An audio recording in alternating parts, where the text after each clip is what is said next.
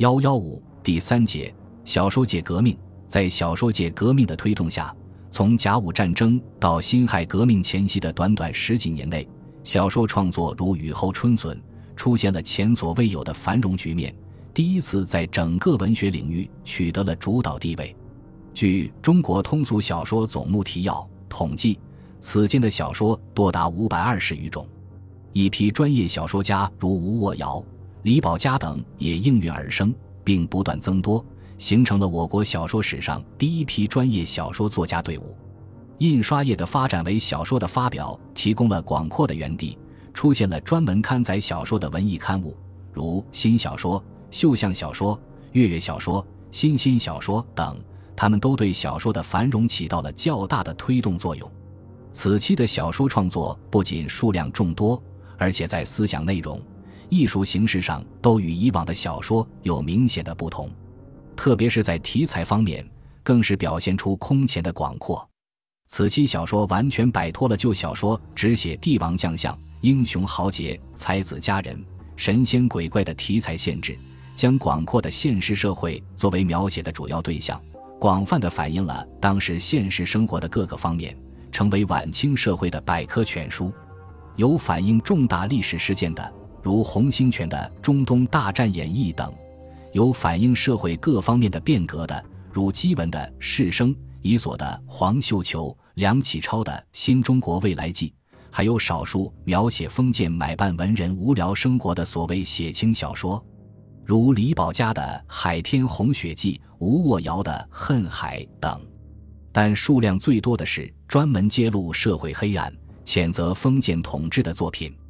这类小说以批判为武器，无情剖析与抨击了晚清社会各个领域、各个层面上的腐败、丑恶和黑暗。其批判之尖锐、激烈和全面是史无前例的。这种具有鲜明批判意识的小说，在当时蔚然成风，形成了晚清文学史上的批判现实主义潮流。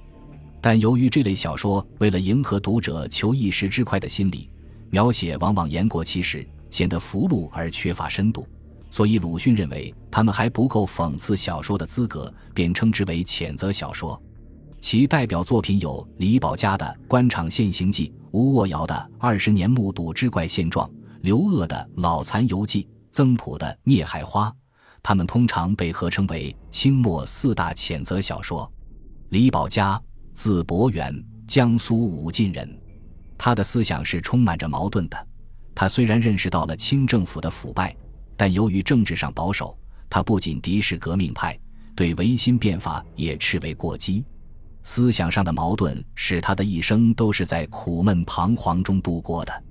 他先后主编过《指南报》《世界繁华报》《休想小说》等刊物，发表过《官场现形记》《文明小史》《活地狱》等长篇小说。这些作品对当时的社会现实大都有全面的反映，对封建统治的黑暗也有比较深刻的揭露，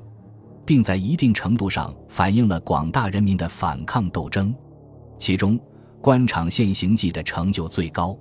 官场现形记》共六十回，由许多相对独立的短篇缠联而成。这部小说继承了《儒林外史》等讽刺小说的批判现实主义传统。形象地再现了晚清官场光怪陆离的画面，较深刻地揭露了当时官僚制度的腐败与堕落，加深了人们对当时社会黑暗现实的认识，对于加速封建政权的瓦解、增强人们的反封建意识、促进人民的觉醒，具有十分积极的意义。